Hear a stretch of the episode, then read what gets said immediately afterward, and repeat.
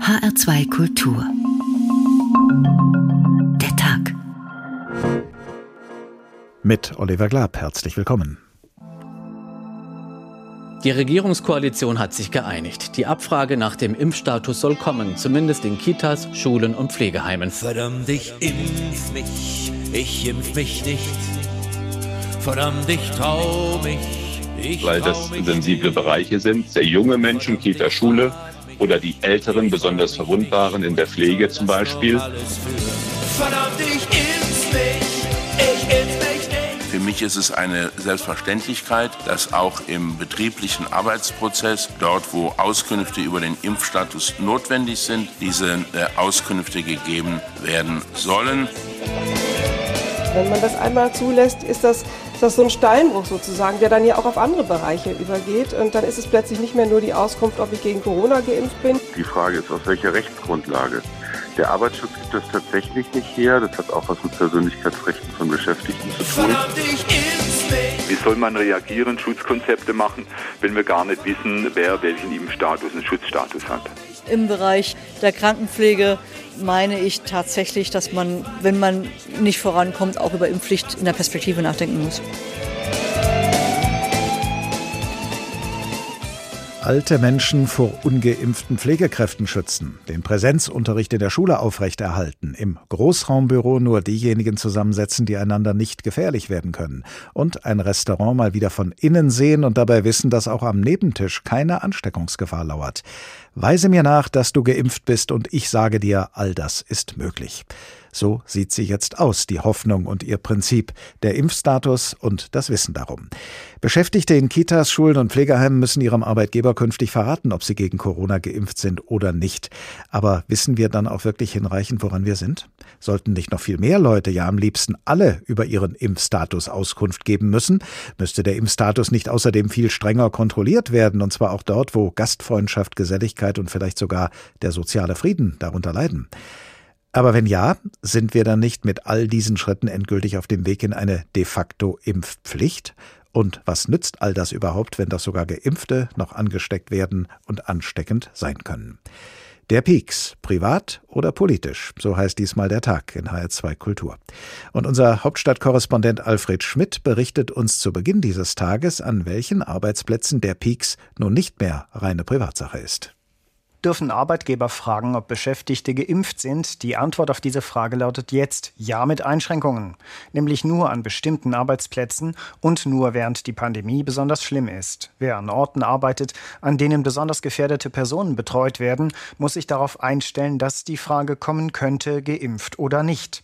Kita, Schul- und Heimbeschäftigte müssen dann voraussichtlich die Karten auf den Tisch legen.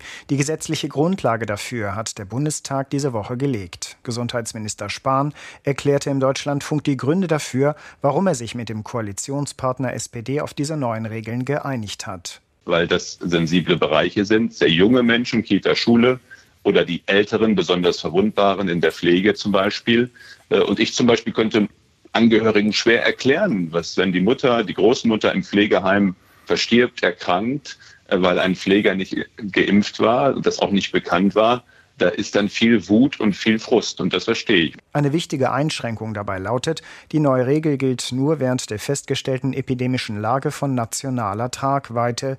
Diese hat der Bundestag bei seiner Sondersitzung Ende August für weitere drei Monate verlängert. Für einen weitergehenden Schritt ist im Moment keine Mehrheit im äh, Parlament da. Ich hätte das gerne auch geregelt für diese Pandemie, da zum Beispiel für die Arbeit im Großraumbüro und für die Organisation der Arbeit macht das natürlich schon auch Sinn, wenn der Arbeitgeber weiß, äh, wie jeweils der Impfstatus ist. Spahn erinnerte daran, dass Krankenhäuser schon seit vielen Jahren ihre Beschäftigten im Patientenkontakt fragen dürfen, ob sie gegen Infektionskrankheiten geimpft seien.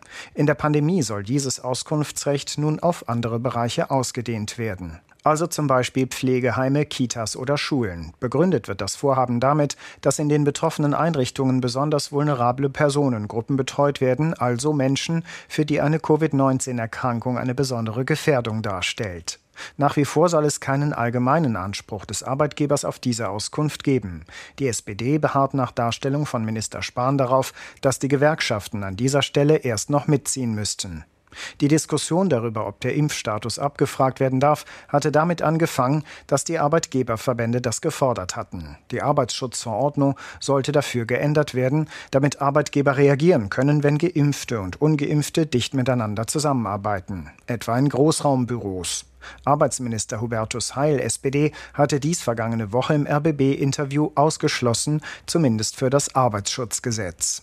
Wir müssen ein bisschen vorsichtig an der Bahnsteigkante sein, weil es gibt auch Arbeitnehmerinnen und Arbeitnehmerrechte, was die Frage der informationellen Selbstbestimmung betrifft. Und bei Gesundheitsdaten muss man das ja zu Ende denken. Die jetzige neue Regelung ist also ein Kompromiss zwischen Gesundheits- und Datenschutz. Und darüber reden wir jetzt mit Professor Gregor Thüsing, Direktor des Instituts für Arbeitsrecht und das Recht der sozialen Sicherheit an der Universität Bonn. Guten Tag. Guten Abend. Bisher durfte nur in Krankenhäusern und Arztpraxen nach dem Impfstatus gefragt werden, jetzt auch in Pflegeheimen, Kitas und Schulen. Und zwar mit dem Argument, wir haben es eben gehört, dass dort besonders verletzliche Personen geschützt werden müssen oder auch, dass dort in großer räumlicher Nähe sehr viele Menschen einem Infektionsrisiko ausgesetzt sind. Wenn man diese Kriterien anwendet, dann wäre eine Ausdehnung des Fragerechts auf andere Bereiche, so wie manche das fordern, doch wahrscheinlich schwierig, oder? Nein, eine Ausdehnung wäre möglich gewesen. Das ist eine Frage des gesetzgeberischen Willens. Der Gesundheitsminister wäre da ja weitergegangen, meines Erachtens sehr zu Recht, aber das Bundesarbeitsministerium hat da ein Stoppschild gesetzt. Äh, die Gründe, die für diese Auskunftspflicht sprechen, sind ja auch in anderen Bereichen sehr nachvollziehbar. Es ist immer eine Abwägung vorzunehmen zwischen Gesundheitsschutz und dem Schutz von Gesundheitsdaten. Aber kategorisch dem einen einen Vorrang gegenüber dem anderen zu geben, kann nicht richtig sein. Haben ich glaube, ja, ja ich, ich, nein, ich will zu. Haben denn wirklich alle Arbeitgeber äh, die gleichen, gleich starke Argumente auf ihrer Seite? Nicht jeder Arbeitgeber kann ja darauf verweisen, dass in seinem Betrieb äh, verletzliche Personen arbeiten, die besonders geschützt werden müssen.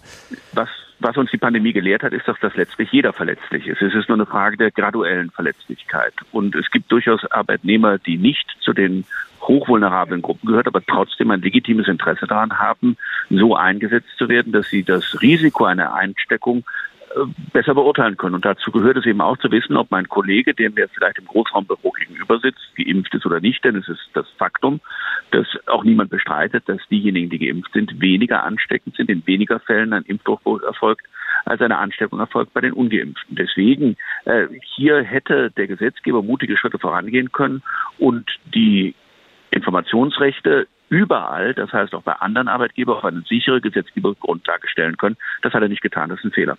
Stichwort Informationsrechte, äh, da sollten wir einen Punkt vielleicht klären. Das heißt ja immer, die Arbeitgeber dürfen fragen, was ja noch nichts über die Antworten aussagt. Ich erinnere mich im Vorstellungsgespräch, äh, darf, darf die Frage nach Schwangerschaften von Bewerberinnen äh, ja nicht wahrheitsgemäß beantwortet werden. Wie wäre das bei der Frage nach dem Impfstatus?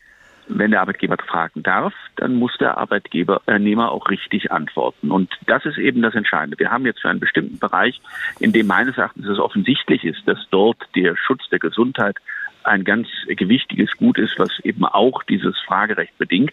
Dafür haben wir jetzt Rechtssicherheit. Aber wir haben es für andere Bereiche nicht. Wenn Sie sich die Begründung dieser neuen gesetzlichen Regeln anschauen, dann steht da drin, dass in diesem Bereich, für die die Neuregelung jetzt gilt, es wichtig ist, dass der Arbeitnehmer in einen Gesundheitsschutz eingebunden ist, ein Hygienekonzept, das eine optimale Pandemiebekämpfung ermöglicht. Das ist aber auch in anderen Unternehmen so. Dort, wo diese Information nicht erforderlich ist für die Pandemiebekämpfung, für die Eindämmung äh, des Covid-19-Virus, dort wird man auch zukünftig nicht fragen können. Aber es bleibt eben jetzt ein großer Graubereich. Fest steht, dort, wo dieses Gesetz nicht gilt, heißt es nicht, dass kategorisch nicht gefragt werden kann. Das ist teilweise die Position der Aufsichtsbehörden, aber das ist ein rechtlich ungeklärter Bereich und diese Rechtsunsicherheit schadet uns allen. Fragen wäre ja möglicherweise ein Stück weit sinnlos, wenn man daraus als Arbeitgeber nicht auch Konsequenzen ziehen dürfte. Wie weit äh, gehen denn die Konsequenzen, die ein Arbeitgeber ziehen darf aus der Antwort, die er dann bekommt? Kann er Beschäftigte ganz willkürlich an andere Arbeitsplätze schicken, als sie bisher äh, wahrgenommen haben, oder kann er sie auch ganz nach Hause schicken? Also willkürlich darf ein Arbeitgeber glücklicherweise nie etwas tun, sondern er braucht sachliche Gründe. Und nur da, wo diese Antwort eingebunden ist in ein stimmiges Pandemieschutzkonzept, nur da darf er sich zur Grundlage einer Entscheidung treffen. Aber es ist, der Bundesgesundheitsminister äh, Minister hat darauf hingewiesen, eine stimmige Entscheidung, wenn ich sage, in ein Großraumbüro nur Geimpfte, weil ich da mit einem geringeren Ansteckungsrisiko rechnen muss. Und das ist auch äh, vielleicht auch für die Arbeitnehmer eine wichtige Information. Es gibt durchaus Arbeitnehmer, die gehen über die obligatorischen äh, Schutzmaßnahmen hinaus, weil sie sich, sich sicher fühlen wollen. Und wenn da der Arbeitnehmer die Information hat, mein Kollege ist geimpft, da kann vielleicht weniger oft etwas passieren als sonst, dann ist das auch etwas, was dem Arbeitnehmer zugutekommt. Und diesen Mut braucht es schon von der Politik hier klar zu sagen, hier ist ein Fragerecht notwendig und erlaubt. Sie sagen äh, zu Recht geringeres Ansteckungsrisiko. Äh, auch Geimpfte können sich und andere ja anstecken grundsätzlich. Das heißt, dem Impfstatus eine solche Bedeutung zuzumessen, wie es die jüngsten Beschlüsse der Bundesregierung tun, das ist ja zunächst mal eine politische Entscheidung. Taugt sie dann immer noch als juristische Grundlage? Ja, natürlich, weil der Gesetzgeber darf typisierende Regelungen vornehmen, die bestimmte Maßnahmen zur Pandemiebekämpfung vorsieht und auch bestimmte Situationen erfassen will. Aber ich gebe Ihnen recht, ein solches Fragerecht könnte auch eingebunden werden in weitergehende Dinge. Ich halte es für falsch, dass wir momentan zwar eine Pflicht zur Angebot von Testen haben, aber keine Verpflichtung von Arbeitnehmern, diesen Test dann auch wahrzunehmen. Das scheint mir äh, aus den gleichen Gründen passiert zu sein, wie wir die jetzige Regelung haben, nämlich der Widerstand der Gewerkschaften. Äh, ich glaube, im Sinne eines sinnvollen Pandemiekonzeptes wäre hier zum Beispiel das, was Sachsen gemacht hat, nämlich eine Testpflicht tatsächlich für Arbeitnehmer zu begründen, die Kundenkontakt haben, der bessere Weg. Der bessere Weg auch deswegen, weil in dem Moment, wo wir diese niedrigschwelligeren Maßnahmen nicht nutzen, in dem Moment müssen wir über andere Dinge nachdenken. In Frankreich gibt es immer mehr Berufe, die jetzt in eine Impfpflicht per Gesetz eingebunden werden. In Italien überlegt man eine generelle Impfpflicht, obwohl die eine höhere Impfquote haben als wir. Wenn wir all das vermeiden wollen, wenn wir mehr Freiheiten haben wollen, auch sich gegen eine Impfung entscheiden zu können, dann brauchen wir Informationen, wie wir mit den nicht geimpften, mit den äh, infektiöseren Gruppen potenziell umgehen können. Freiheit wird aus Mut gemacht und das gilt auch für das, die Impfbekämpfung, äh, die Pandemiebekämpfung. Nun wissen wir ja nicht, was uns die Pandemie noch alles bescheren wird. Wer weiß, welche persönlichen Gesundheitsdaten dann vielleicht noch interessant sein könnten für Arbeitgeber in der Zukunft. Und dann wäre ja womöglich mit einer sehr weitgehenden Erlaubnis der Impfstatusfrage ein Präzedenzfall geschaffen. Befürchten Sie da keinen Dammbruch? Diesen Dammbruch fürchte ich nicht. Das äh, zeigt die aktuelle Diskussion. Wir haben eine sehr sensible Diskussion über die Persönlichkeitsrechte, eine sehr sensible Diskussion darüber, was man Arbeitnehmern zumuten kann. Dass jetzt auf einmal das zum Anlass genommen würde, zukünftig leichtfertig mit Gesundheitsdaten umzugehen, das glaube ich nicht. Im Übrigen wäre das auch gar nicht möglich. Da ist ein europarechtlicher Riegel vor. Die Datenschutzgrundverordnung würde das nicht erlauben. Das ist kein valides Argument, um es so klar zu sagen. Das ist nicht ein Argument, auf dieses Politik sich stützen kann. Das sind Ängste, die geschürt werden über zukünftige Entwicklungen, die wir nicht vorhersehen können und die nicht zu befürchten sind. Juristisch, europarechtlich wären sie ausgeschlossen. Nun hat die Politik ja etwas zurückhaltendere Maßnahmen ergriffen, als Sie sie, wie Sie gerade geschildert haben, für geboten und für juristisch vertretbar halten. Das ist also jetzt erstmal die Rechtslage. Wie werden denn Gerichte wohl urteilen? Halten Sie es für möglich, vielleicht sogar für wahrscheinlich, dass sie Ihrer Ansicht eher folgen und dann zugunsten einer Ausweitung der Impfstatusfrage entscheiden? Naja, die Gerichte haben erstmal die Situation, dass für die Betriebe außerhalb Kitas, Schule, Pflegeheime, die nicht von den neuen Regelungen erfasst sind, keine präzisen Regelungen bestehen. Da gilt das allgemeine Datenschutzrecht. Und das sagt eben, Gesundheitsdaten dürfen vom Arbeitgeber erhoben, verarbeitet werden. Es darf gefragt werden, wo es erforderlich ist für die Durchführung des Arbeitsverhältnisses und überwiegende Interessen des Beschäftigten nicht entgegenstehen. Diese Abwägung wird zukünftig jeder Richter im Einzelfall vorzunehmen haben. Und dass der eine oder andere Richter dann sagt, hier war eine solche Frage zulässig, auch außerhalb der nun geregelten Bereiche, das kann ich mir sehr gut vorstellen, weil der Richter der Arbeitgeber trägt ja die Verantwortung, auch ein Stück weit die Pandemiebekämpfung sinnvoll einzubetten in ein stimmiges Konzept. Und da gehören eben dieser Informationsaustausch dazu. Professor Gregor Thüsing, Direktor des Instituts für Arbeitsrecht und das Recht der sozialen Sicherheit an der Universität Bonn. Vielen Dank. Der Peaks, privat oder politisch, der Tag in HR2 Kultur. Dazuzugehören, Teil einer Community zu sein. In dem Roman Der Circle von Dave Eggers aus dem Jahre 2013 geht das nur, wenn man sich dafür zu einem komplett gläsernen Menschen macht. Im Mittelpunkt des Romans steht das mächtige und allgegenwärtige Internetunternehmen The Circle. Eine junge Frau namens May bekommt die Chance, dort einen Job zu übernehmen und damit erfüllt sich für sie ein Lebenstraum, denn der Circle bietet seinen Angestellten einfach alles, vom Hightech-Arbeitsplatz bis zum Swimmingpool. Und so kann May nach der ersehnten Zusage ihr Glück kaum fassen. Der Rest des Tages war eine verschwommene Aneinanderreihung von Glasräumen und kurzen, unglaublich herzlichen Begrüßungen. Alle, die sie kennenlernte, waren schwer beschäftigt, nahezu überarbeitet. Aber dennoch begeistert, sie kennenzulernen, überglücklich, dass sie da war. Sie besichtigte die Notfallklinik und wurde der schottischen Krankenschwester in der Aufnahme vorgestellt. Sie besichtigte die Biogärten, 100 Meter im Quadrat, wo zwei Vollzeitgärtner einer großen Gruppe Circler einen Vortrag hielten, während sie die jüngste Ernte Karotten und Tomaten und Grünkohl kosteten. Sie besichtigte den Minigolfplatz, das Kino, die Bowlingbahnen, den Supermarkt. Die Besichtigungstour dauerte den ganzen Nachmittag, mit einem Zwischenstopp, um das Essen im Kochkurs zu kosten, den an dem Tag eine berühmte junge Köchin gab, die dafür bekannt war, dass sie alles von einem Tier verwendete. Sie servierte May ein Gericht, das geröstetes Schweinegesicht hieß und wie May feststellte, nach ziemlich fettigem Schinkenspeck schmeckte. Sie fand es sehr lecker. Sie kamen an einer Spielhalle vorbei, die mit altmodischen Flipperautomaten und einem Badmintonfeld ausgestattet war, wo, wie Annie erzählt hatte, ein ehemaliger Weltmeister auf Abruf bereitstand. Als Josiah und Denise mit ihr wieder im Zentrum des Campus ankamen, dunkelte es, und Mitarbeiter waren dabei, Tiki-Fackeln auf dem Gras aufzustellen und anzuzünden. Ein paar tausend Circler versammelten sich in der Dämmerung, und als sie da so zwischen ihnen stand, wusste May, dass sie niemals wieder woanders arbeiten, woanders sein wollte. Aber ob ihr auch schon klar ist, welchen persönlichen Preis sie für diese Anstellung zahlen wird? Wie es mit May weitergeht, werden wir später erfahren. Aus der Welt des Romans Der Circle von Dave Eggers kehren wir zurück in unsere Welt und damit in einen Corona-Alltag, in dem Impfnachweise und negative Testergebnisse immer wichtiger werden. So zum Beispiel dann, wenn wir in einem Restaurant auch mal wieder drinnen sitzen möchten. So wie meine Kollegin Karin Fuhrmann und ihre Familie. Ein Freitag in diesem Sommer. Endlich ist es mal wieder soweit. Die ganze große Familie kommt zusammen. Elf Personen zwischen vier und 61 Jahren. Selten genug war das in den letzten eineinhalb Jahren der Fall. Zu selten. Die Vorfreude ist allseits groß. Bislang haben wir uns in der Corona-Zeit, wann immer es ging, draußen getroffen, sind spazieren gegangen, oft in kleineren Fraktionen, vorher getestet und so weiter. Sie kennen das. An diesem Freitag wollen wir endlich mal wieder zusammen essen gehen. Ein Tisch auf der Terrasse eines Restaurants ist reserviert. Aber es ist dieser Sommer. Es regnet in Strömen. Kein Problem im August 2021. Wir sind alle genesen, geimpft oder beides. Die Kinder werden in Schule und Kita regelmäßig PCR getestet. Wir treffen uns in Nordrhein-Westfalen. Also rein ins Restaurant.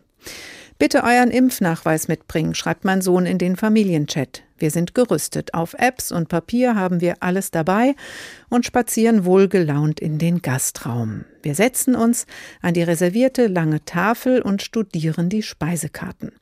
Unsere Impfnachweise will niemand sehen. Okay.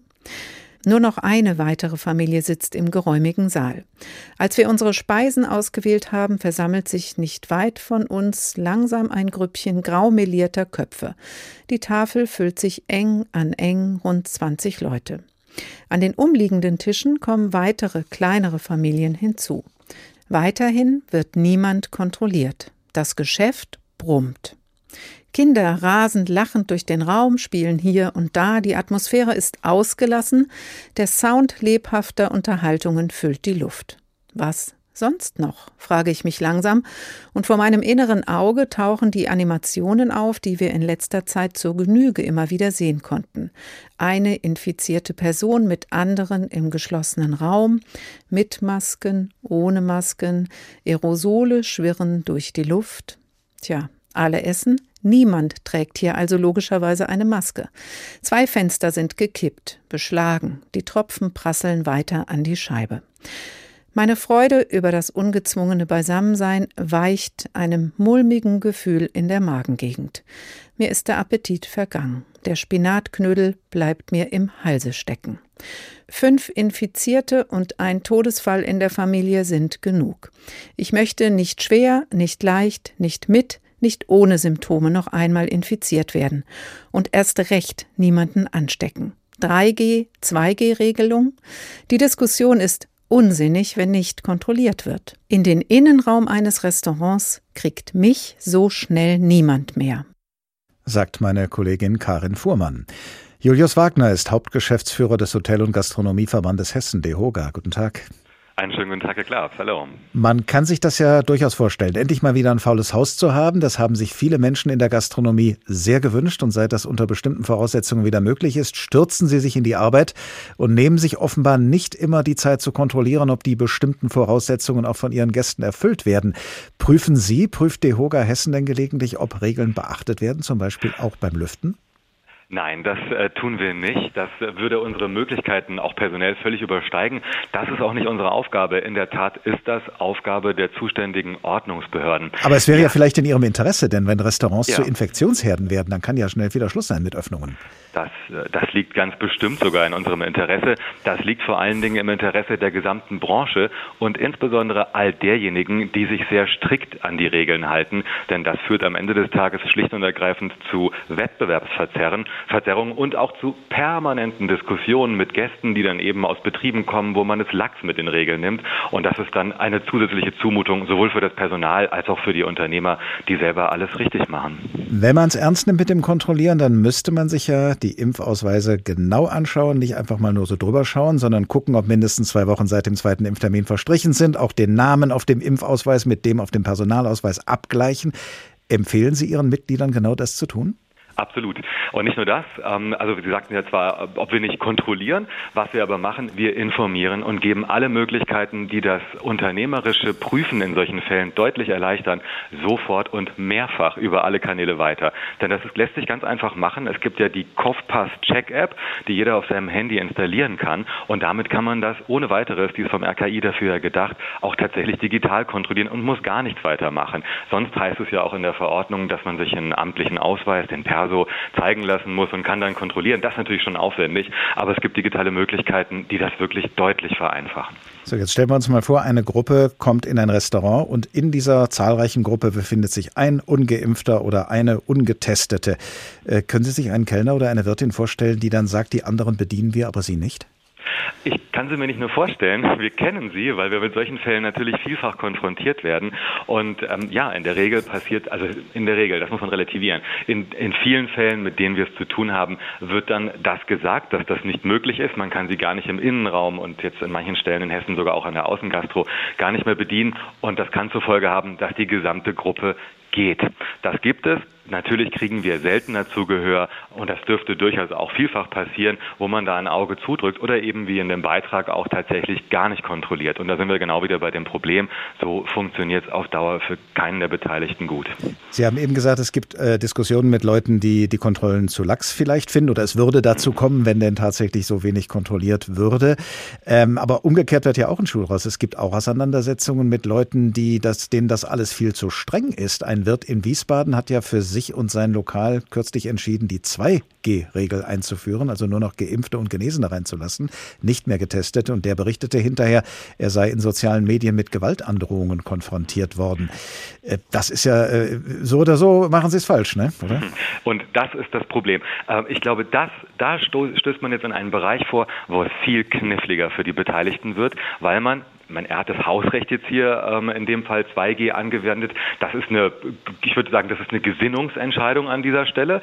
Eine unternehmerisch begründbare ist es aktuell jedenfalls noch nicht, aber sie naht. Nämlich dann, wenn ein Optionsrecht auf 2G das Entfallen der von Ihnen gerade eben beschriebenen Kontaktdatenerfassung und Co. und eben ähm, alles weitere beinhaltet und dann keine Abstände mehr gelten. Also mehr Rechte im Falle von 2G. Und damit sind wir mittendrin in einer großen grundsätzlichen und breitgesellschaftlichen Debatte über die Frage des Impfens. Und ja, das sieht man schon an diesem einen Fall, der sich hier so für 2G entschieden hat.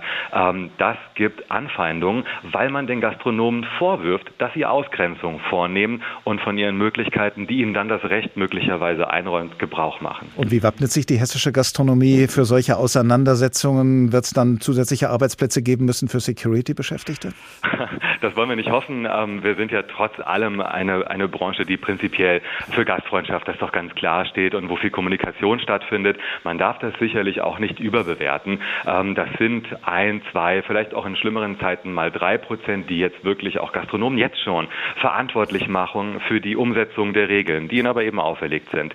Bei der Frage, ob 2G oder 3G, wo wir dann tatsächlich eine aktive eigene Entscheidung haben, wird das kniffliger. Wir bereiten die Branche intern natürlich so gut es geht darauf vor und ähm, das ist ein bisschen für den Gastronomen ist das ein Ritt auf der Rasierklinge. Aber am Ende des Tages muss er sich in erster Linie von unternehmerischen Entscheidungen leiten lassen und gucken, ob es ihm etwas bringt, seinen Gästekreis auf 2G einzuschränken, dafür mehr Kapazitäten und wieder eigentlich richtige Normalität im Gastrobetrieb haben zu können. Eine Kollegin hat heute berichtet, es kursierten Tipps an Impfgegner, im, beim Restaurantbesuch dem Kellner oder der Kellnerin die Gegenfrage zu stellen, sind Sie denn geimpft? Und da kommen Sie natürlich in ein Problem, denn Sie müssen ja im Moment Gäste und Beschäftigte unterschiedlich behandeln. Die einen dürfen Sie fragen, die anderen dürfen Sie nicht fragen.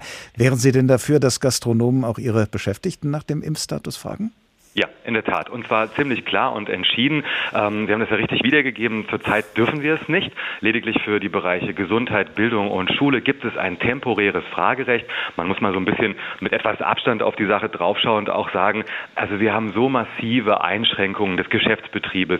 Wir haben Einschränkungen der Grundrechte ähm, für die Dauer der Pandemie.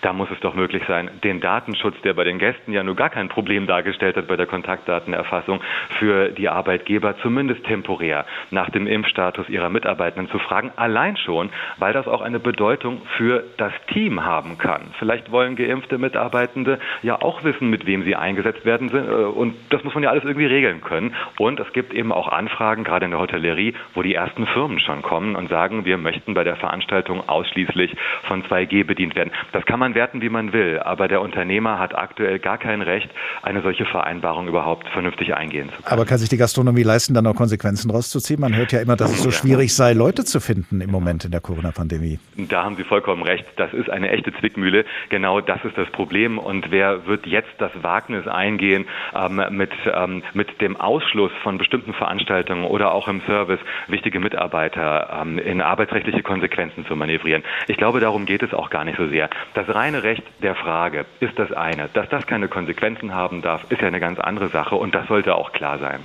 Julius Wagner, Hauptgeschäftsführer des Hotel- und Gastronomieverbandes Hessen. Vielen Dank. Der Peaks, privat oder politisch. Sie hören den Tag in HR2 Kultur.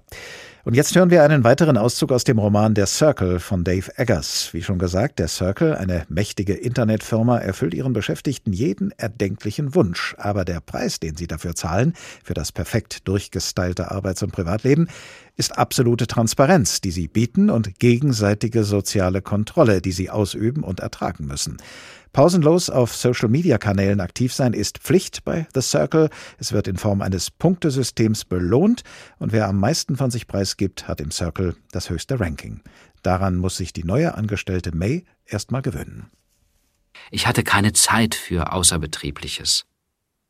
Gina legte den Kopf schief und räusperte sich theatralisch. Wirklich interessant, wie du das ausdrückst. Wir sehen dein Profil und was du damit machst eigentlich als wesentlichen Bestandteil deiner Tätigkeit hier. Auf diese Weise wissen deine Kolleginnen und Kollegen, selbst die auf der anderen Seite vom Campus, wer du bist. Kommunikation ist ja wohl keineswegs außerbetrieblich, oder? Jetzt war May verlegen. Nein, sagte sie. Natürlich nicht. Wenn du die Profilseite einer Kollegin oder eines Kollegen besuchst und etwas schreibst, ist das etwas Positives.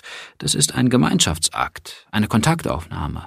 Und natürlich muss ich dir nicht sagen, dass es dieses Unternehmen gerade wegen der Social Media gibt, die du für außerbetrieblich hältst. Ist dir eigentlich klar, dass Community und Kommunikation dieselbe lateinische Wurzel haben, nämlich communis, was gemeinsam bedeutet, öffentlich, von allen oder vielen geteilt? Mays Herz raste. Es tut mir sehr leid, Gina. Ich habe mir nichts sehnlicher gewünscht, als hier einen Job zu kriegen. Ich weiß das alles. Ich bin hier, weil ich an all das glaube, was du gesagt hast. Ich war letzte Woche bloß ein bisschen durch den Wind und bin nicht dazu gekommen, das Konto einzurichten. Okay. Aber denk ab jetzt daran sozial sein und auf deinem Profil und allen entsprechenden Konten präsent zu sein, das hat damit zu tun, warum du hier bist.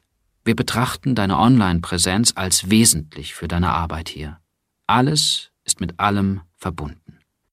So ist das bei der Internetfirma Der Circle im gleichnamigen Roman von Dave Eggers. Wir kommen später nochmal darauf zurück. Mit der Online-Präsenz von Schülerinnen und Schülern während des ersten Lockdowns ihre einzige Möglichkeit am Unterricht teilzunehmen, ist es jetzt erst einmal vorbei. Endlich, sagen viele. Seit dem Ende der Schulferien soll es jetzt für alle nur noch die körperliche Präsenz geben in der Schule. Also keinen Distanzunterricht mehr, sondern eben Präsenzunterricht. Und zwar möglichst ein für alle Mal. In der Corona-Pandemie geht das natürlich nur mit gewissen Vorkehrungen und wie gut der Schulalltag mit diesen Vorkehrungen funktioniert, hat sich unsere Reporterin Jutta Nieswand zu Beginn dieser Woche an einer Schule angeschaut, genau eine Woche nach Schuljahrsbeginn. Auf dem Schulhof in der Textoschule in Frankfurt.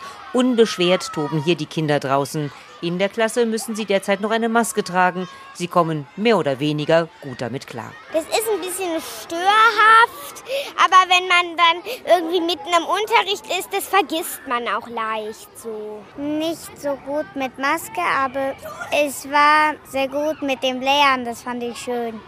Und dass ich mit meinen Freunden wieder spielen kann. Beim Test fand ich das nicht so gut halt mit der Nase, weil ich mag das halt nicht so. Natürlich sind Maske und Tests für alle eine Herausforderung. Schulleiterin Tamara Neckermann nimmt es trotz allem gelassen. Immerhin hat sie gerade in ihrer Grundschule drei Einschulungsfeiern gehabt. Es waren deshalb so viele, weil es in diesem Jahr fünf erste Klassen unter Corona-Regeln einzuführen galt. Alles ist bisher ganz reibungslos verlaufen, erzählt sie. Gerade die Kinder, die in die ersten Klassen gekommen sind, die haben die Tests unproblematisch angenommen. Natürlich, es nimmt viel Zeit in Anspruch, das muss man einfach sagen. Aber ich erlebe die Kinder extrem verantwortlich die wollen das alle gut machen, die wollen das alle richtig machen. Dreimal in der Woche werden die Kinder hier getestet. In der ersten Woche waren auch alle Tests negativ.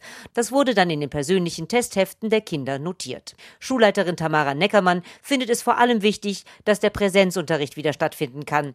So geht es auch Peter von Hamm, Lehrer an der Textorschule. Das ist das Schöne, dass man wieder im Gesamtklassenverband unterrichten kann und nicht die Hälfte der Kinder zu Hause sitzt oder wir generell Homeschooling machen müssen, das war in der letzten Halbjahr doch relativ belastend, weil das ist eigentlich kein Unterricht. Angenehmer wäre es natürlich ohne Maske, sagt er, aber allen sei bewusst, dass der Schutz jetzt wichtig ist, vor allem mit der kursierenden Delta-Variante. Diese Eltern auf jeden Fall sind im Moment mit der Situation zufrieden. Gut so, wie es läuft und ich hoffe, dass es so bleibt, dass nicht es schlimmer wird oder schwerere Zeiten kommen und wir anders reagieren müssen und es wieder zur Schulschließung kommt. Mein Eindruck ist, dass die Umsetzung schon ganz kindgerecht gemacht wird. Was ganz gut ist, ist halt das Testheft. Das kann man dann auch für private Aktivitäten nutzen, zum Beispiel im Sportverein. Präsenzunterricht in der Corona-Pandemie, wie das bislang funktioniert seit Beginn des neuen Schuljahrs, das haben wir gerade von unserer Reporterin Jutta Nieswand erfahren am Beispiel einer Schule. In Hessen insgesamt, so hat uns das Kultusministerium heute auf Anfrage mitgeteilt, sind in der ersten Schulwoche nach den Ferien knapp anderthalb Millionen Schnelltests bei Schülerinnen und Schülern durchgeführt worden. Davon sind 1300 positiv ausgefallen. Das entspricht 0,09 Prozent. Und nachdem diese Schnelltests dann nochmal durch PCR-Tests ergänzt wurden, blieben von den 1300 positiven Testergebnissen noch 725 übrig, also 0,05 Prozent. Das klingt ja durchaus ermutigend, aber es gibt auch Berichte, zum Beispiel aus Nordrhein-Westfalen, wo die Schulferien schon länger vorbei sind, dass an einigen Schulen schon erste Quarantänemaßnahmen erforderlich gewesen seien. Und da ging es dann auch immer mal wieder um die Frage, wen man denn alles in Quarantäne schickt in einem solchen Fall. Nur das infizierte Schulkind oder auch die Schulkinder direkt daneben oder die ganze Klasse. Klasse. Jakob Maske ist Kinderarzt und Sprecher des Berufsverbandes der Kinder- und Jugendärzte. Guten Tag. Guten Tag. Welchen Gefahren sehen Sie, die Kinder, die ja zum größten Teil ungeimpft sind, in den Schulen ausgesetzt? Also zunächst mal ist Schule natürlich keine Gefahr, sondern äh, sie sind da erstmal gut untergebracht und ähm, können endlich wieder lernen. Ähm, natürlich besteht die Gefahr, dass sie sich anstecken, ähm, aber diese Gefahr ist unter den Kindern relativ gering. Ähm, Infektionen werden in der Regel durch Erwachsene in die Schulen getragen und die Erwachsenen in den Schulen sollten jetzt ja hoffentlich alle geimpft sein. Um Präsenzunterricht aufrechterhalten zu können, ohne regelmäßige Tests, die wir, die, wie wir ja gerade gehört haben, sehr zeitaufwendig sind und ohne dass immer wieder Klassen oder auch einzelne Schülerinnen und Schüler in Quarantäne geschickt werden müssen, wäre es dann nicht vielleicht doch eine Maßnahme, Schulkinder zu impfen, was ja zumindest ab dem zwölften Lebensjahr auch durchaus möglich ist? Ja, selbstverständlich. Die äh, Impfung gegen Corona ist ab zwölf eine empfohlene Impfung für Kinder und Jugend, also für Jugendliche in dem Fall dann. Ähm, und sollte natürlich gerne durchgeführt werden, ähm, auch um die einzelnen Jugendlichen zu schützen und nicht nur um jetzt hier eine Herdenimmunität zu schaffen, sondern vor allen Dingen um einzelne, also die einzelnen Jugendlichen zu schützen. Registrieren Sie denn, dass da jetzt auch mehr ähm, Eltern und Kinder davon Gebrauch machen, von der Möglichkeit, sich äh, eben auch schon ab dem 12. Lebensjahr dann impfen zu lassen? Ja, wir sehen es äh, in allen Praxen äh, der Kollegen, dass ähm, ja die Kinder und Jugendlichen ab 12 Uhr, äh, 12 Jahren deutlich häufiger kommen und sich impfen lassen. Ein großer Wille besteht, ähm, weil es eben auch für die Jugendlichen natürlich zu Vereinfachungen kommt. Teilweise müssen sie eben keine Abstriche mehr machen ähm, und teilweise haben sie natürlich tatsächlich auch Angst vor der Erkrankung und fühlen sich dann mit der Impfung sicherer. Erfahren Sie auch etwas über andere Motive, die dabei vielleicht mitschwingen, dass man eben äh, eine Quarantäne vermeiden möchte oder auch eine Schulschließung, dass Eltern sich eben nicht das Homeschooling zurückwünschen, weil sie das in ihrem Homeoffice stört? Also das ist natürlich ähm, auch ein Grund, den wir natürlich aus medizinischen Gründen ähm, ja nicht so vertreten können. Wir fänden es besser, wenn die Politik sich ganz klar dazu stellen würde, Schulen auch in Zukunft offen zu halten, bis es nicht mehr anders geht. Das äh, ist schon der erste Schritt erfolgt, indem jetzt die Quarantäneregeln verändert wurden. Aber auch hier müssten Politiker sich eigentlich deutlich äh, mehr auf die Seite der Jugendlichen stellen, die ja jetzt schon genug durchgemacht haben und ganz klar sagen, dass Schulen als letztes geschlossen werden. Das wäre äh, eine Maßnahme, die sicherlich besser wäre. Ähm, aber wir sind natürlich trotzdem für die Impfung, weil äh, die Impfung auch vor den zwar sehr seltenen, aber doch schweren Verläufen ähm, bei Jugendlichen auch schützen kann. Wie ist das denn mit der Altersgruppe unter zwölf Jahren? Gerade in dieser Altersgruppe mehren sich zurzeit wohl die Fälle von Corona-Infektionen. Äh, in der Altersgruppe von fünf bis zwölf, so haben wir gehört und gelesen, ist die Zahl der Neuinfektionen pro 100.000 Einwohner, also die Inzidenz im Moment bei 304. Wie schützt man diese jüngeren Kinder am besten aus Ihrer Sicht? Also zunächst mal muss man sagen, dass die Inzidenzen natürlich auch immer abhängig sind von der Testfrequenz.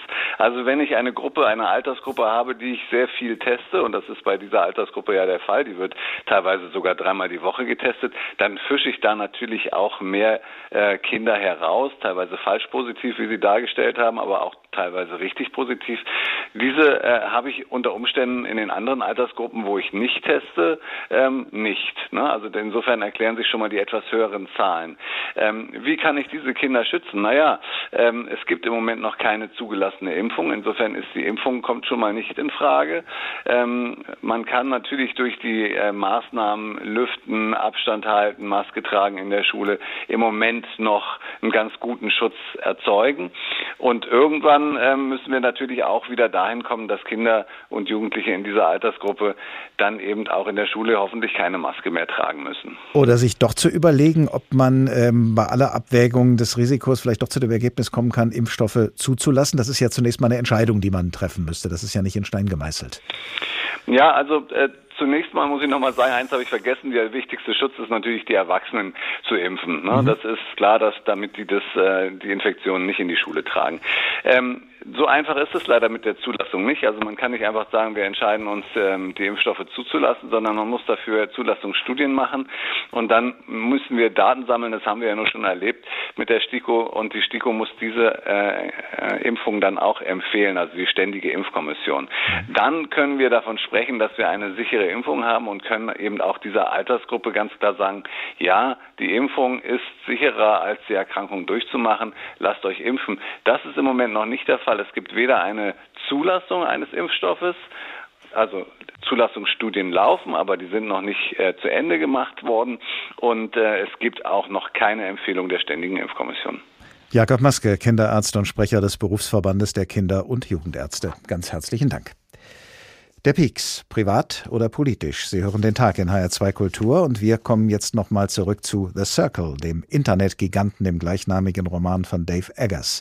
Das erklärte Ziel dieses Unternehmens ist die totale Transparenz. Im und für das Unternehmen selbst ist sie auch schon umgesetzt, diese Transparenz. So besteht zum Beispiel die Firmenkantine vollständig aus Glas. Und auch weltweit arbeitet der Circle an der totalen Überwachung.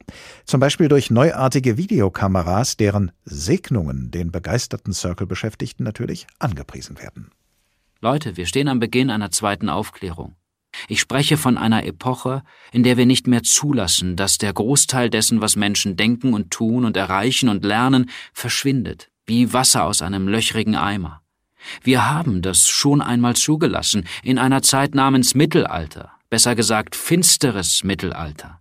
Wir leben in einer ähnlichen Zeit, in der wir das Allermeiste von dem, was wir tun und sehen und lernen, verlieren. Aber das muss nicht so sein. Nicht mit diesen Kameras und nicht mit der Mission des Circle. Er wandte sich dem Bildschirm zu und las den Satz vor, der da stand, forderte das Publikum auf, ihn sich einzuprägen. Alles, was passiert, muss bekannt sein. Er wandte sich wieder dem Publikum zu und lächelte. Meine Mutter ist 81. Vor einem Jahr ist sie gestürzt und hat sich die Hüfte gebrochen. Und seitdem bin ich in ständiger Sorge um sie. Ich habe sie gebeten, in ihren vier Wänden ein paar Überwachungskameras installieren zu lassen, damit ich über meinen Computer bei ihr nach dem Rechten sehen könnte. Das wollte sie nicht. Aber jetzt kann ich wieder ruhig schlafen.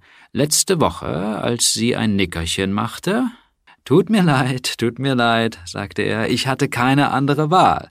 Sie hätte es mir nie erlaubt. Also habe ich mich in ihr Haus geschlichen und in jedem Zimmer Kameras installiert. Die sind so klein, dass sie die nie im Leben bemerkt. Worauf es ankommt, ist, ich weiß, dass sie wohlauf ist, und das lässt mich ruhig schlafen. Transparenz bringt Seelenfrieden, wie wir alle hier beim Circle wissen. Wir werden allsehend, allwissend. Die Vision von The Circle, dem Internetkonzern im gleichnamigen Roman von Dave Eggers. Ich weiß, dass Sie wohl auf sind und das lässt mich ruhig schlafen. Das würde wohl auch der Bundesgesundheitsminister gerne über möglichst viele Menschen in der deutschen Bevölkerung sagen. Und wie das seiner Ansicht nach vor allem zu erreichen ist, dass wir alle möglichst wohl auf und nicht an Corona erkrankt sind, das versuchen er und andere möglichst vielen in der Bevölkerung, gerade im wahrsten Sinne des Wortes, einzuimpfen, berichtet unsere Hauptstadtkorrespondentin Anita Fünfinger. Impfen, impfen, impfen. Nur so kann Deutschland nach der festen Überzeugung von Gesundheitsminister Jens Spahn durch den Herbst und den Winter kommen. Im Moment haben gut 51 Millionen Menschen in Deutschland vollen Impfschutz gegen das Coronavirus. Das entspricht 61 Prozent der Bevölkerung. Zu wenig, sagt Spahn. Was wir gerade sehen, ist eine Pandemie der Ungeimpften. Wir sehen auf den Intensivstationen, dass über 90, 95 Prozent der Covid-19 behandelten Patienten dort nicht geimpft sind. An Informationen über die Impfung mangle es nicht, ist Spahn sicher, aber an Gelegenheiten. Die soll nun der Einzelhandel bieten. Leben statt Lockdown lautet die Devise des Einzelhandels. In den Geschäften beginnt nun eine gewaltige Plakatkampagne mit prominenten Gesichtern, verbunden mit mobilen Impfstationen in den Einkaufszentren, auf den Parkplätzen und Flächen der Händler. Für den Hauptgeschäftsführer des Handelsverbands Deutschland, Stefan Gent, genau der richtige Ort, denn dort sind die Menschen. Wir haben den Vorteil, dass wir im Alltag der Menschen, ob in der Innenstadt, im Lebensmittelgeschäft, im Einkaufszentrum, Millionen Kontakte haben. Wir kommen alleine auf 40 Millionen Kundenkontakte pro Tag an diesen Zehntausenden Standorten in Deutschland. Deshalb erreichen wir Kundinnen und Kunden im ganzen Land. Der Einzelhandel mit Ausnahme der Supermärkte hat unter der Pandemie schwer gelitten. Monatelang waren die Geschäfte zu. Jetzt wollen die Händler mithelfen, die Impfquote zu erhöhen. Der Chef des Modediscounters Kick, Patrick Zahn, gibt ganz offen zu, natürlich stehe auch Eigeninteresse dahinter. Ein Unternehmen wie Kick, was fünf Monate circa nicht öffnen konnte, hat natürlich logischerweise ein Eigeninteresse, aber Handelsunternehmen sind sehr starke Familienunternehmen. Und lassen Sie mich als Familienvater sagen, ich hatte gerade eine Einstellung mit meinem Kind. Ich hätte mir das auch anders gewünscht. Und ich glaube, äh, für alle Unternehmen sprechen zu können, es ist eine Mischung aus Eigeninteresse, aber und auch ähm, persönlichem Interesse. Die Kinder, das ist das Stichwort für den Chef des Robert Koch Instituts, Lothar Wieler. Er betont, wie vorhergesagt seien nun stärker die Jüngeren von einer Covid-19-Erkrankung betroffen. Wieler appelliert. Wir schützen mit der Impfung indirekt auch andere. Wir zeigen Solidarität. Wer sich impfen lässt, trägt also auch zum Schutz derjenigen bei, die sich nicht impfen lassen können. Das sind momentan vor allen Dingen Kinder unter zwölf Jahren. Wieler sagt, es sei unsere Verpflichtung, diese Kinder zu schützen. Genauso sieht das Jens Spahn. Der Gesundheitsminister bemüht ebenfalls die Solidarität. Die Kleinsten hätten sie schließlich auch gezeigt. Gerade Kinder haben auf ziemlich viel verzichten müssen in den letzten Monaten, um Ältere zu schützen. Äh, und jetzt sollten die Impfmuffel im Zweifel sich auch dazu vielleicht mal zwei Gedanken machen, äh, ob es nicht dann auch im Interesse aller gemeinsam wäre, auch der Kinder, äh, sich für eine Impfung zu entscheiden. Und möglichst vielen Menschen eine solche Entscheidung nahezulegen, dazu soll jetzt auch eine Plakatkampagne im Einzelhandel beitragen. Eine Plakatkampagne für das Impfen. Professor Holger Lengfeld, Soziologe an der Universität Leipzig, guten Tag. Hallo. Der Druck, sich impfen zu lassen, wächst. Er wächst durch Appelle. Er wächst dadurch, dass an vielen Arbeitsplätzen der Impfstatus keine reine Privatangelegenheit mehr ist. Und er wächst dadurch, dass der Impfstatus in immer mehr Bereichen des Alltags über Teilhabe oder Nicht-Teilhabe entscheidet. Und all das, ohne dass es bislang eine Impfpflicht in Deutschland gibt. Welche Folgen hat ein solcher Druck ohne Pflicht auf die Dauer für den Zusammenhalt einer Gesellschaft?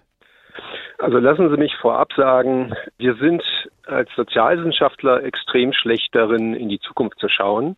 Gesellschaft ist was sehr Komplexes. Es passieren andauernd Dinge, die man nicht vorhersehen kann. Die Rahmenbedingungen ändern sich. Deshalb ist alles, was ich sage, unter Vorbehalt.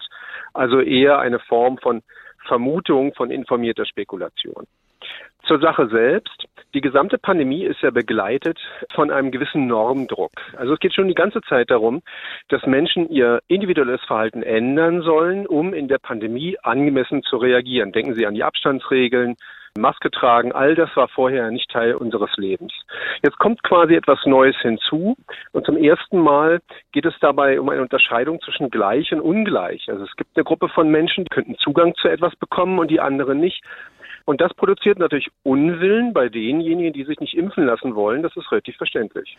Das heißt, äh, dadurch, dass es jetzt nicht mehr nur verschiedene Meinungen gibt zu geltenden Corona-Maßnahmen, sondern dass sich jetzt, äh, wer sich der eigenen Meinung entsprechend verhält, sich sofort mit unterschiedlichen Konsequenzen im Alltag konfrontiert sieht, haben wir ganz automatisch eine Spaltung in der Gesellschaft. Hier die einen, da die anderen? Das denke ich nicht. Äh, aus zwei Gründen. Gesellschaftliche Spaltungen, so wie wir sie üblicherweise verwenden, sind viel tiefgehender. Da geht es häufig um materielle Ressourcen. Denken Sie an den alten Gegensatz zwischen Arbeit und Kapital, den es bis in die 60er und 70er Jahre in Westdeutschland ja gegeben hat und der auch politische Debatten geprägt hat. Denken Sie an die Frage 2015, 2016 der Zuwanderung von Flüchtlingen. Das hat die Bevölkerung in der Tat gespalten in der Frage, sollen wir sie aufnehmen, wie soll man mit ihnen umgehen? Und äh, das manifestiert sich auch im Wahlverhalten. Hier ist es so, dass äh, die Frage, ob man sich impfen lassen will oder nicht, denke ich, ein bisherige Spaltungen möglicherweise sozusagen verstärken könnte. Aber realistisch halte ich es nicht. Äh, der zweite Grund erscheint mir noch wichtiger. Die Impfgegner sind eine sehr unterschiedliche Gruppe. Sie sind heterogen. Wir haben von äh, umweltbewussten Personen, von Spiritualisten bis hin zu rechtsorientierten Menschen und auch ganz normalen aus der Mittelschicht unterschiedliche Gruppen, die sich aus ganz verschiedenen Gründen nicht impfen lassen wollen. Die lassen sich nicht unter ein Dach bringen, die lassen sich auch nicht politisch mobilisieren. Für die gibt es keine Partei. Deshalb rechne ich nicht mit einer dramatischen Spaltung auf der gesellschaftlich-politischen Ebene. Gleichwohl, und das haben wir ja in unserer Sendung auch an den verschiedensten Bereichen erlebt, äh, gibt es viele kontroverse Diskussionen im Alltag, in der Gastronomie, in der sich die einen über zu strenge Regeln aufregen und die anderen über zu lasche Kontrollen, an Arbeitsplätzen, wo der Arbeitgeber vielleicht noch kein Recht hat, nach dem Impfstatus zu fragen, aber viele auch in der übrigen Belegschaft gerne darüber Bescheid wüssten, ob der Kollege geimpft ist oder nicht. Selbst wenn man aus all dem noch keine Spaltung der Gesellschaft ableitet, gut für den sozialen Frieden sind doch solche Auseinandersetzungen nicht, oder? Naja, Konflikte müssen nicht unbedingt gleich schlecht für eine gesellschaftliche Entwicklung sein. In diesem Fall würde ich sagen, sind sie es schon. Denn ähm, in der äh, Nachbarschaft, äh, bei im Kollegenkreis, selbst in der Familie, können solche Themen Reizthemen sein, an denen man sich emotionalisiert. Das heißt, Menschen werfen sich äh, dann vielleicht auch unangemessene Dinge an den Kopf und gehen auch wütend auseinander. Freundschaften können zerbrechen. Das schon. Und es geht ja auch individuell um was. Es geht ja um den eigenen Körper. Und will ich mich schützen vor anderen oder habe ich Angst, durch einen Impfstoff in irgendeiner Weise meinen Körper zu verunreinigen? Das sind ja Motive, die äh, Impfgegner auch durchaus anführen. Ich denke, auch hier wie in der gesamten Pandemie ist äh, immer ein Gang runterschalten, den anderen kritisieren, wenn man nicht seiner Meinung ist, aber nicht die Person als solche ablehnen. Dann halten auch Freundschaften, dann kann man mit Kollegen auch nochmal einen Kaffee trinken gehen, auch wenn man über das Impfen unterschiedlicher Meinung ist. Wenn allerdings an Solidarität appelliert wird, und das heißt ja dann vielleicht im Umkehrschluss äh, aus der Sicht der einen, wenn ihr euch nicht impfen lasst, handelt ihr unsolidarisch, dann seid ihr, äh, ich sage jetzt mal ganz salopp zugespitzt, dann seid ihr Charakterschweine und handelt auf andere Leute Kosten, indem ihr euch nicht impfen lasst. Auf der anderen Seite gibt es Leute, die sagen, wir haben Zweifel daran, dass äh, diese Maßnahmen sinnvoll und verhältnismäßig sind, zumal ja auch Geimpfte noch angesteckt werden und andere anstecken können. Das heißt, wir erleben nicht nur, dass der Weg zu einem Ziel umstritten ist, sondern auch die Frage, ob es überhaupt etwas bringt, dieses Ziel anzusteuern. Das verschärft die Kontroverse doch nochmal. Naja, ich, ich denke, wenn wir mal so ein, Jahr etwa zurückdenken, hatten wir eine etwas andere Ausgangslage. Damals war die individuelle Bedrohung, äh, an Corona zu erkranken und auch schwer zu erkranken, wesentlich größer als heute. Wer, wer sich impfen lassen kann, und jeder kann sich impfen lassen, hat einen sehr hohen Schutz, soweit ich die Kollegen aus der Epidemiologie richtig verstehe sehr hohen Schutz äh, zu erkranken. Das heißt, es geht bei der Debatte unter Kollegen und im Freundeskreis im Prinzip eher darum, welche Freiheiten habe ich und wie stark werde ich eingeschränkt äh, durch öffentliche Maßnahmen. Wer geimpft ist, ist schon ziemlich gut geschützt. Wer nicht geimpft ist, setzt sich einem höheren Risiko aus kann aber auch dadurch die pandemische Lage verlängern. Und das ist etwas, glaube ich, was andere ärgert. Wie kommen wir denn nun jeder und jede für sich und insbesondere alle miteinander am besten zurecht mit dieser Kontroverse, die es ja auf jeden Fall gibt, auch wenn man es nicht Spaltung nennen will? Ich habe kein Patientrezept. Das wäre auch vermessen, hier etwas aus dem Hut zu zaubern. Ich denke schon die gesamte Pandemie über, ich bin ja Beobachter äh, der gesellschaftlichen Entwicklung als auch Mitglied dieser Gesellschaft, äh, ist man immer gut damit gefahren, nüchtern und möglichst sachlich zu argumentieren, das eigene, was für einen selber wichtig ist, zu tun und äh, nicht über andere herzufallen, wenn sie anderer Meinung sind und sich, äh, sich anders verhalten. Das gilt auch in, in der Straßenbahn und im öffentlichen Nahverkehr, wenn jemand mal eine Maske nicht aufsetzt, freundlich ansprechen und, und, und nicht äh, in aggressiver Art und Weise konfrontieren, hat bisher, glaube ich, noch immer am besten geholfen. Und ich denke, das gilt für die Impfdebatte auch. Wir wissen nicht, wie sich die Pandemie entwickelt. Wir wissen auch nicht, wie sich die Impfbereitschaft entwickeln wird, wenn es möglicherweise wieder neue Freiheitseinschränkungen Richtung Herbst-Winter gibt. Das ist alles nur oft eine Frage. Spitzen wir das Ganze doch mal auf die Frage zu, die wir als Überschrift über diesen Tag in HR2 Kultur gesetzt haben. Ist der Peaks privat oder politisch? Was sagen Sie? Es ist beides. Eindeutig. Er ist privat, weil es eine individuelle Entscheidung ist und weil es darum Kontroversen zwischen Nachbarn, Freunden und in der Familie gibt. Und er ist politisch, weil er mit darüber entscheiden kann, wie lange diese Pandemie dauert, beziehungsweise wie gut man sie in den Griff bekommt. Er hat eben beide Dimensionen und deshalb ist er so konfliktreich, aber er wird keine neue gesellschaftliche Spaltung herauslösen. Sagt Professor Holger Lenkfeld, Soziologe an der Universität Leipzig. Herzlichen Dank.